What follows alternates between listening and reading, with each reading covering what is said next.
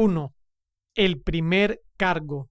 Una negación de la suficiencia de las escrituras.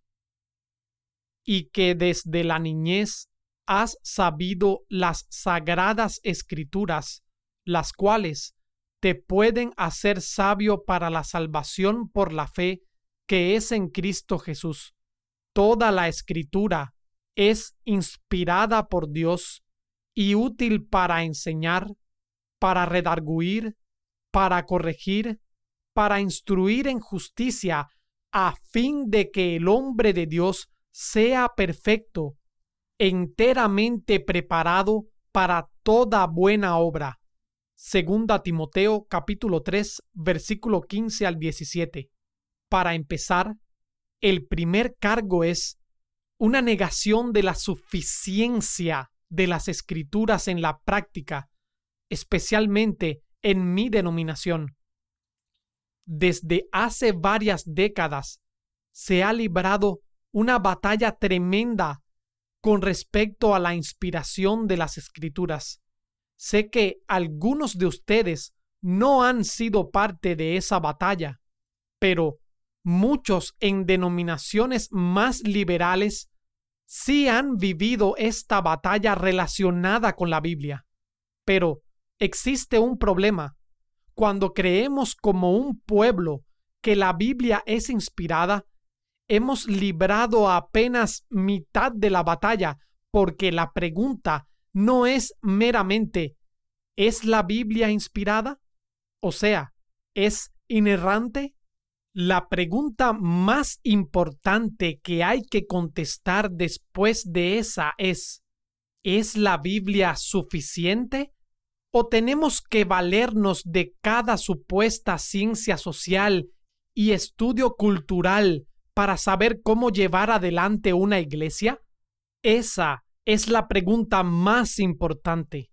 Las ciencias sociales, en mi opinión, han adquirido más prioridad que la palabra de Dios y de una manera que la mayoría ni siquiera lo notamos. Se ha ido introduciendo tanto en nuestra iglesia, nuestra evangelización y nuestra obra misionera que casi ni podemos llamar cristianismo a lo que hacemos. La psicología antropológica y sociológica han llegado a ser las influencias más poderosas en las iglesias. Cuando estudiaba en el seminario hace algunos años, un profesor entró y empezó a dibujar pisadas en el pizarrón. Y cuando terminó de dibujarlas de un costado al otro del pizarrón, se volvió hacia nosotros y dijo solamente, Aristóteles está caminando por los pasillos de esta institución.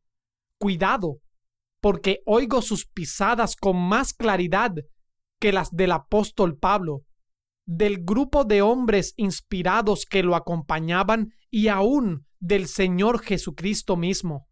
Hemos llegado a creer que el hombre de Dios puede resolver cuestiones intrascendentes en la vida de la iglesia pero cuando las cosas se ponen complicadas, tenemos que recurrir a los expertos sociales. Esta es pura mentira.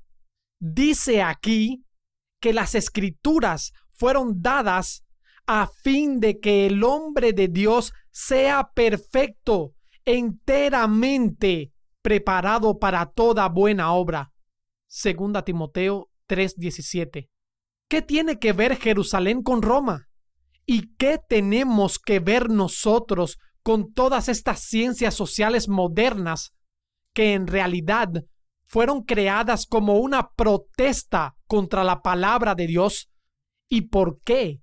Es que la evangelización, las misiones y el supuesto crecimiento de la iglesia han tomado su forma más por las opiniones del antropólogo el sociólogo y el estudiante de Wall Street, que están al día con cada tendencia cultural, toda actividad en nuestras iglesias tiene que basarse en la palabra de Dios. Toda actividad misionera tiene que basarse en la palabra de Dios.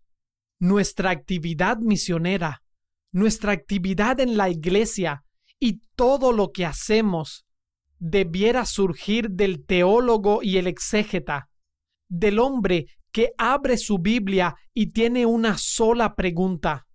¿Cuál es tu voluntad, oh Dios? No tenemos que enviar cuestionarios a gente carnal para descubrir a qué clase de iglesia debemos asistir. La iglesia debe ser cordial con el que busca la verdad, pero tiene que reconocer que hay solo uno que tiene toda la verdad. Su nombre es Dios. Y si queremos ser cordiales con alguien, si queremos complacer a alguien, complazcamos a Dios y su gloria, aun si es rechazado por todos los demás. No somos llamados a construir imperios. No somos llamados a ser grandiosos. Somos llamados a glorificar a Dios. Y si queremos que la iglesia sea algo más que un pueblo propio adquirido, estamos queriendo algo que Dios no quiere. Tito capítulo 2 versículo 14 y Primera Pedro capítulo 2 versículo 9. Quiero que presten atención a lo que dice Isaías en el capítulo 8. Y si os dijeren, preguntad a los encantadores y a los adivinos que susurran hablando. Isaías 8:19. Esta es una descripción perfecta de los gurús del crecimiento de la iglesia porque cada dos o tres años cambian todas sus teorías principales, no sólo de lo que es el hombre y cómo comprenderlo, sino de lo que es una iglesia y cómo hacerla crecer. Cada dos o tres años aparece otra novedad sobre cómo lograr que una iglesia llegue a ser extraordinaria a los ojos del mundo. Hace poco, uno de los expertos en el crecimiento de la iglesia más reconocido manifestó que había descubierto que todas sus teorías estaban equivocadas. Pero en lugar de procurar de rodillas, quebrantado y llorando, que la gente se volviera a las escrituras, se fue a buscar otra teoría. No dan un mensaje claro. Dice aquí en Isaías, ¿no consultará el pueblo a su Dios? ¿Consultará a los muertos por los vivos? Isaías capítulo 8 versículos 19 y 20. Deberíamos como clérigos, como predicadores, como pastores, como cristianos, salir y consultar a los muertos espiritualmente en nombre de aquellos a quienes el Espíritu Santo ha dado vida? Por supuesto que no.